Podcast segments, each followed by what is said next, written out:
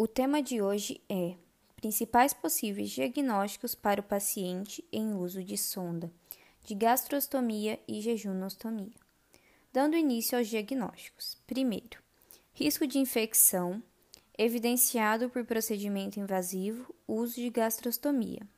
Segundo, déficit no autocuidado para alimentação relacionado ao uso de sondagem, evidenciado por capacidade prejudicada de alimentar-se de forma aceitável, mastigar e engolir alimentos.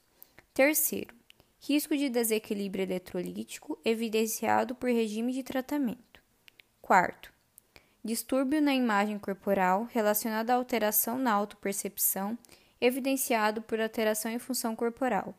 Quinto, Risco de sangramento evidenciado por condição gastrointestinal.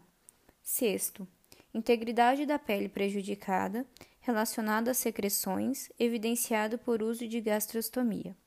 Sétimo, risco de prejuízo à pele ao redor da ferida, evidenciado por vazamentos e administração incorreta da nutrição interal.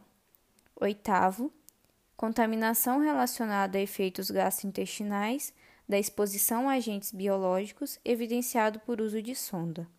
Nono, risco de motilidade gastrointestinal disfuncional evidenciado por alimentação interal.